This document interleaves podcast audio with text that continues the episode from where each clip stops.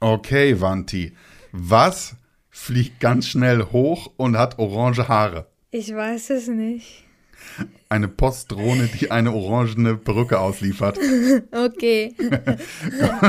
du dachtest bestimmt Hinata, war es aber nicht. Nein. Und weißt du, an wen die Perücke geliefert wird? Nein, weiß ich auch nicht. An den Konrektor, der hat doch eine Glatze. Ach so, stimmt. Und dem wurde natürlich auch seine Perücke weggeschossen, deswegen braucht er ja auch eine neue.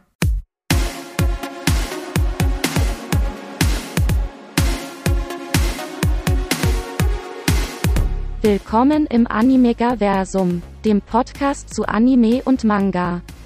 mit Valentin, genannt Vanti. Und Pascal, seinem Vater genannt Papa. Macht ja Sinn.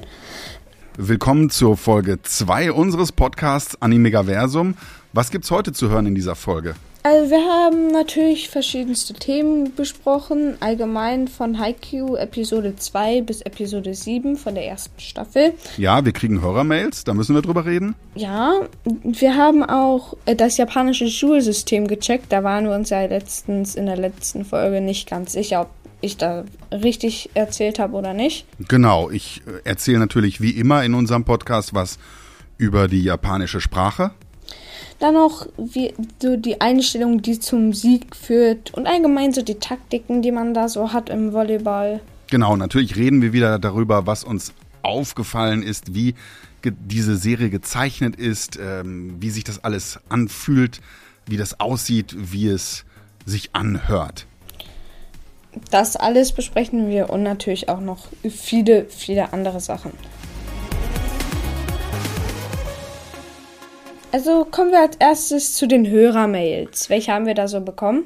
Ach ja, da habe ich nettes Feedback bekommen.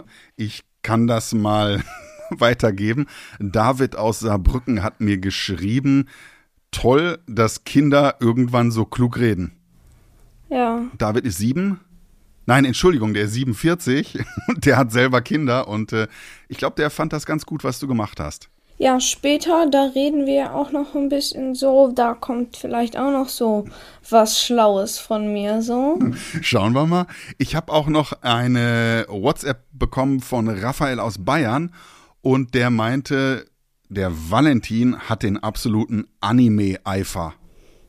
Ja, würde ich auch sagen, ich habe schon ein paar Animes geguckt und ja, ich, Ein paar, ja. wenn nicht. ähm, ja, wir sagen Danke an Raphael und David, die uns mit Hörermails beglückt haben. Ähm, was steht noch auf dem Programm? Wir wollten über das Schulsystem reden. Ja, Papa, hast du es jetzt eigentlich mal gecheckt, ob das, was ich da gesagt habe, richtig war oder ob ich da Schrott gelabert hat? Das war korrekt, was du gesagt hast. Die Japaner haben sechs Jahre Grundschule, dann haben sie drei Jahre Mittelschule und drei Jahre Oberschule. Die Grundschule ist die Shogako, die ähm, Mittelschule ist die Chugako und die Oberschule, das ist die Koto-Gakko oder kurz Koko genannt. Die haben insgesamt mindestens neun Jahre Schule, denn die Schulpflicht ist neun Jahre und das Schuljahr beginnt am 1. April. Und nein, das ist kein Aprilscherz. Ja, da könnte man irgendwie als Lehrer so einen richtig coolen April-Scherz machen am 1. April. Und zwar, ihr seid alle mh, doch nicht in der neuen Klasse. Ihr seid alle noch in der so und so vierten Klasse. Das könnte man auch machen. Das wäre ziemlich hart. Ich glaube, im japanischen Schulsystem herrscht ordentlicher Druck. So, dann machen wir direkt weiter mit dem Inhalt. Mit dem Inhalt, das hast du vorbereitet. Ja, das habe ich vorbereitet. Also, die Episoden Nummer zwei bis sieben haben wir uns jetzt beide angeguckt. Was geschieht da? Wir machen da weiter, wo wir aufgehört haben. Hinata und Kageyama streiten sich in der Sporthalle. Sie werden auch vom Training ausgeschlossen, bis sie wieder im Team arbeiten. Hinata und Kageyama fordern ein 2 gegen 2. Wenn sie gewinnen, trainieren sie mit. Wenn sie verlieren, darf Kageyama kein Zuspieler mehr sein. Sie spielen gegen Tsukishima und Yamaguchi, zwei Erstklässler. Aber Tsukishima ist irgendwie 1,90 oder so, also ein Riese. Richtig lange Lulatsche sind das. Und Tsukishima und Yamaguchi haben noch Daichi, den Kapitän von der Karasuno, aber Hinata und Kageyama haben noch Tanaka. Aber dann, sie trainieren noch die Annahme von Hinata. Und im Spiel sagt dann Kageyama zu Hinata, sieh nicht den Ball an, vertrau mir einfach, ich werde ihn schon noch zu dir spielen. Dann macht es Hinata und es hat geklappt und es wird ein mega overpowerter, also ein richtig krasser Angriff. Und so ist halt ein neuer Angriff entstanden, der halt super schnell ist, weil Hinata ähm, super schnell ist und Kageyama, der ja der König genannt wird, immer den Ball sehr, sehr schnell zu ihm zuspielt. Sie gewinnen auch das Spiel und somit dürfen Hinata und Kageyama mittrainieren.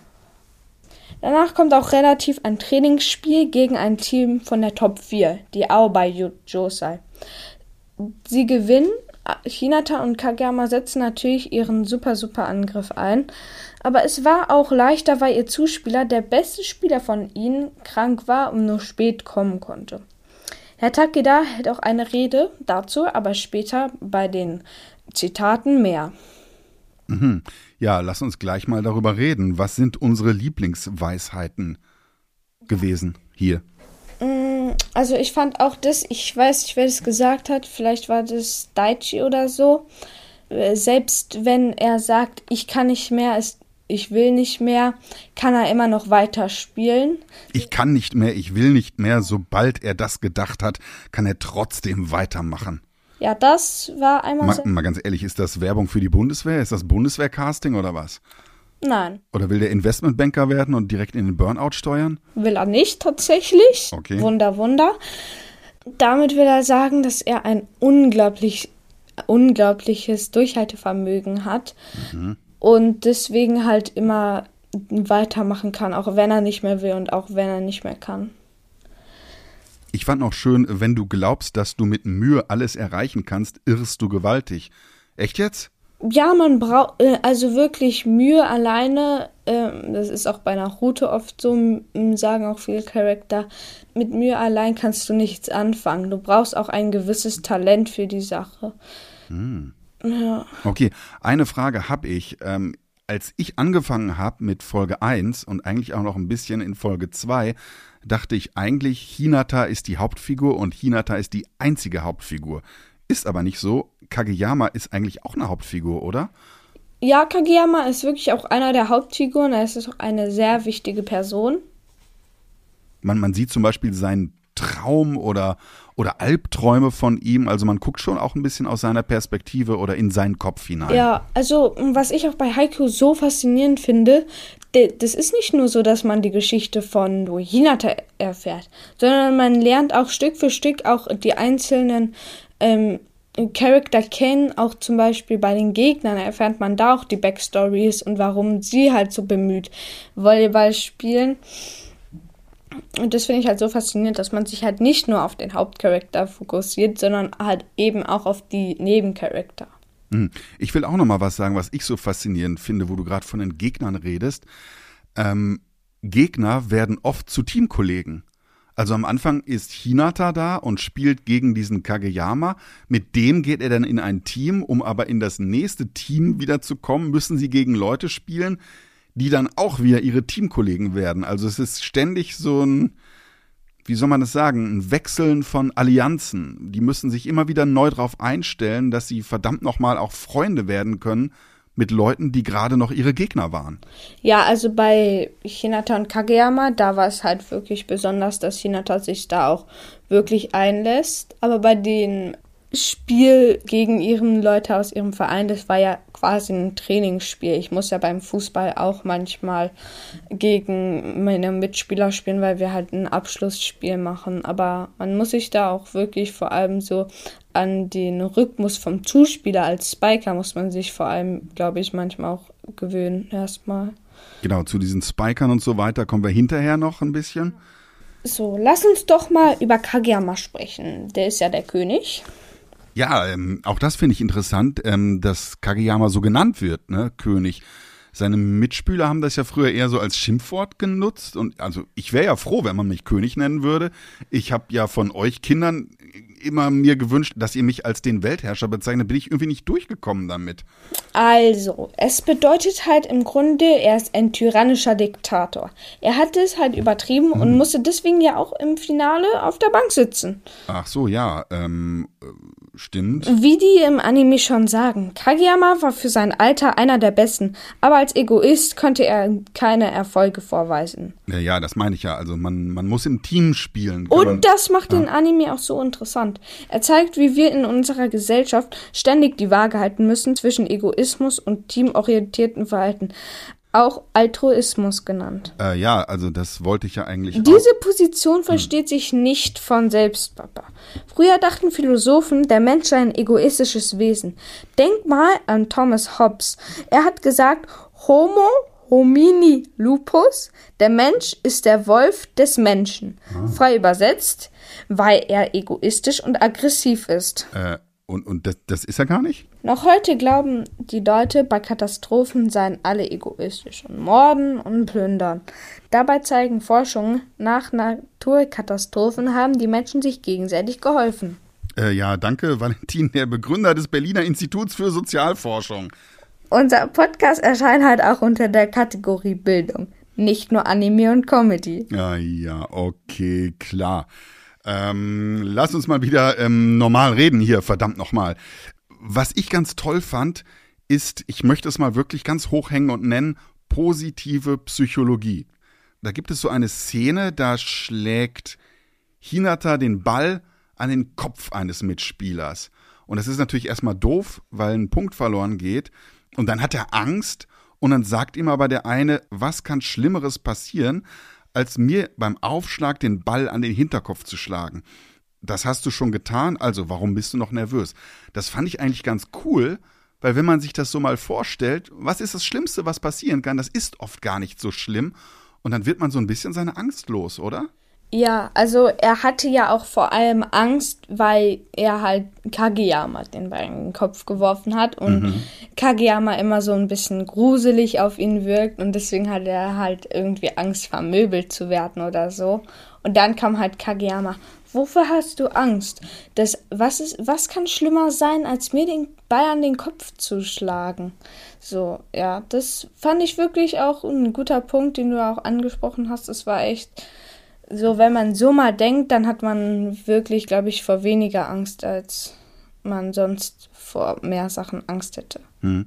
Tanaka sagt dann auch, er ist der Meister und das Team kann alle Fehler auffangen. Finde ich auch nochmal toll, dass man eben nicht denkt, ich bin ein Einzelner und wenn ich einen Fehler mache, ziehe ich alle mit rein, sondern genau umgekehrt, das Team fängt mich auf, wenn ich mal einen Fehler mache und das Team ist stärker. Ja, immer so mit Tanaka, der sagt nochmal so, nennt mich Meister. so. Das ist immer echt witzig. Aber na klar, das ist halt auch so vor allem so, bei zwei ähm, Charakter kommen noch in den nächsten Folgen. Da ist es auch so, der eine hat halt aufge aufgehört mit Volleyball, weil der halt richtig oft mal geblockt wurde. Und deswegen hat er halt auch aufgehört. Und ja, Volleyball. Wir, was lernen wir darüber? Ich habe ja schon in der letzten Folge angesprochen, da ist ja so ein Charakter, der organisiert ja immer die Spiele, aber in, in den nächsten Folgen haben die dann auch einen Trainer und deswegen ist er da ja sinnbefreit. Und da hat sich auch schon ein bisschen gezeigt, wie er so uns ahnungslosen Zuschauern so erklärt, vor allem, also ich glaube, es war jetzt noch nicht so extrem, aber er hat halt uns die Position erklärt mit Zuspieler, er spielt den Angreifern den Ball zu und ja, so können wir halt auch was über Volleyball ne lernen. Hm, Ahnungslose Zuschauer, ich fühlte mich ein bisschen angesprochen, danke. Ähm, ich fand auch interessant, wie die trainieren. Die halten so Schilder hinter dem Netz hoch und äh, trainieren dadurch, wie man gegen Blocker schlägt oder wie man an denen vorbeischlägt, eher gesagt. Ja, nee. Und man muss offensichtlich vom Spielfeld rangucken, um wirklich zu verstehen, was abläuft. In einem Spiel wurde mal gesagt. Finde ich auch interessant, ne, dass man, wenn man in etwas drinsteckt, sieht man nicht so viel, wie wenn man draußen zuguckt und noch viel eher sieht, wie stehen die Leute, was für eine Struktur hat die Verteidigung oder der Angriff. Ja, das hat ja Kageyama gesagt, so du kannst erst sehen, wie cool der Zuspieler ist, wenn du halt wirklich mal im Stadion bist und siehst, wie der Ball vor den Blockern zu einem Angreifer gespielt wird. Ja, also das war echt cool. Papa, du bist ja unser Japanischlehrer, sag ich mal. Welche Japanisch-Vokabeln haben wir denn heute parat? Ja, heute haben wir natürlich die Japanisch-Vokabeln parat, die auch in den Folgen vorkommen. Und zwar die Positionen. Drei Positionen werden da angesprochen. Ähm, das ist der Setter, der Zuspieler, der Außenangreifer und der Blocker in der Mitte. Und dazu muss man jetzt Folgendes sagen. Man sieht diese Zeichen, wenn das alles erklärt wird. Und äh, man muss dazu sagen, die Japaner die Japaner nutzen mehrere Alphabete. Die haben zwei Silbenalphabete. Das heißt, das sind nicht einzelne Buchstaben wie bei uns, sondern es ist immer ein Konsonant und ein Vokal. Also Ra, Pa, Ka, Da und so weiter. Es gibt einmal das Hiragana und dann gibt es das Katakana. Das Hiragana hat ein bisschen rundere und geschwungenere Schriftzeichen. Das Katakana hat so eher so zackigere Zeichen. Und dieses Katakana wird benutzt, wenn die Japaner zum Beispiel englische Wörter importiert haben. Und das haben sie natürlich beim Volleyball. Volleyball wurde nun nicht gerade in Japan erfunden, das heißt, das ist von außen auf diese Insel gekommen. Deshalb heißen diese Wörter für die einzelnen Positionen so wie im Englischen, werden aber natürlich in dieser Silbenschrift geschrieben. Also der Zuspieler heißt dann Setter, ja, Setter wie Englisch. Der Außenangreifer heißt wenn man das jetzt so lesen würde, Wingusubaika ist das geschrieben. Und da man das U nicht wirklich spricht, kennst du ja von Sasuke, da sagt man auch nicht Sasuke, heißt das Wingusubaika. Und der Mittelblocker heißt im Grunde Midoru Buroka, so würde man das schreiben. Und das heißt dann halt eben auch Midoru Buroka. Also, ja, wenn man das dann so ganz schnell spricht, mit diesem japanischen R, dann heißt das fast so wie im Englischen Mittelblocker, Midoru Brocker. Das war's für heute mit dem Japanischen. Ja, also kommen wir nochmal zu der Ästhetik. Mhm. Da fand ich auch noch cool bei der Ästhetik, die hast du ja auch letztens im, angesprochen. Da fand ich es auch cool, als äh, Kageyama Hinata den Ball zugespielt hat und er dann den Ball ja blind geschlagen hat. Mhm. Und er dann, nachdem er den Ball geschlagen hat, die Augen aufgemacht hat. Und man sieht so, die Sonne scheint so mhm. auf das Spielfeld, so es ist so leer und ja, das ist echt, finde ich manchmal, die Ästhetik kann echt cool sein. Mhm. Ich finde es auch toll, wenn Tobio so einen Sprungaufschlag macht zum Beispiel. Plötzlich ist alles roh gezeichnet. Es ist ganz anders gezeichnet als äh, im Rest der Serie. Ja, dann sind auch meistens so ähm, diese Striche, meinst du so, also wenn er so anstatt so eine gerade Linie so viele, sag ich mal, kleinere Striche sind mhm. so ja, das finde ich. Oder wenn zum Beispiel Kageyama irgendwas erklärt und Hinata das gar nicht checkt und dann irgendwie der, der gepunktete Hintergrund kommt. Mhm. Was ich so ein bisschen albern finde, ist, Hinata kotzt vor Aufregung in den Bus vor dem Spiel und dann sieht man plötzlich auch so einen rumhüpfenden Gummibus und der dehnt sich und der biegt sich what the fuck? Also sind wir hier plötzlich im, im, im Kleinkindercomic oder was?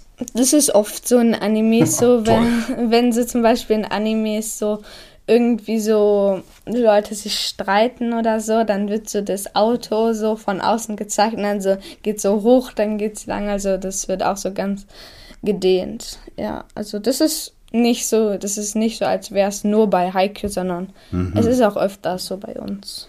Ich fand es ganz poetisch geradezu. Ich sag ja immer, manchmal strotzt äh, auch Anime äh, von Symbolen. Als Kageyama einen Albtraum hat am Anfang einer Folge, dass keiner mit ihm spielen will, da sieht man dieses Spielfeld und es reißt also wirklich die Erde auf und man sieht einen großen Graben, also wirklich als wäre da ein Erdbeben am Start. Das fand ich sehr sprechend, aber auch sehr drastisch, fast schon übertrieben. Ja, Ist ja auch ein Albtraum. Das sollte ja quasi so symbolisieren, wie sehr er sich von seinen Teamkameraden durch dieses Egoistische halt entfernt hat und dass sie halt auch probieren, so einen Graben zu ihm aufzubauen. So, ja, das sollte es, glaube ich, ähm, symbolisieren. Aber ich weiß es nicht so genau. Hm. Ich will noch mal reden über die Zeit und äh, wie die erzählte Zeit und die Erzählzeit manchmal so total auseinanderfallen. Also wir werden das ja später noch haben, dass ein ganzes Spiel, glaube ich, über eine ganze Staffel geht. Und hier ist es aber auch schon so, wenn einer einen Aufschlag macht, dann ja ist im Grunde plötzlich eine absolute Zeitlupe, die passiert und die sinnieren über den Aufschlag und äh, es wird über Zuspiel und Strategie äh, sinniert, ähm, wer wem wie zuspielt und wer wie blockt Das ist ganz spannend, aber auch ein bisschen ungewöhnlich. Ja, irgendwie ist auch bei Heike irgendwie so, zum Beispiel in der ersten Folge, wo äh, Hinata ja beim letzten Punkt so richtig schnell war und in der Luft war.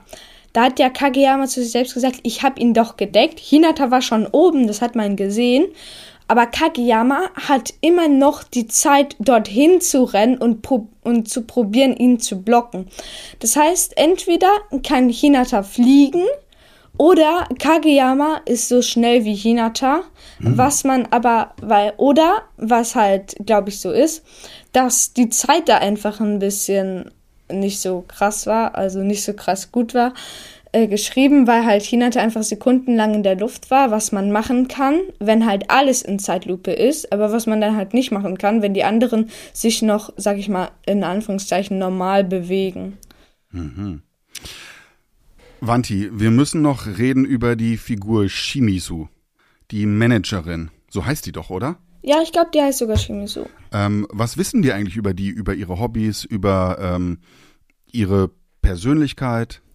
man weiß jetzt noch gar nichts, in Anführungszeichen Aha. jetzt. Mhm. Man bekommt in der vierten ja, Staffel, ja. Mhm. bekommt dann noch ihre mhm. Backstory. Du, du weißt schon, warum ich frage, oder? Du weißt es schon. Ich, weiß schon. Ich muss, Leute, ich muss wirklich darauf zu sprechen kommen, als aufgeklärter Mann. Wenn die eingeführt wird, dann sieht man erstmal nur ihren Busen und ihren Popo. Wanti, ich frage dich, ist hier Sexismus am Start?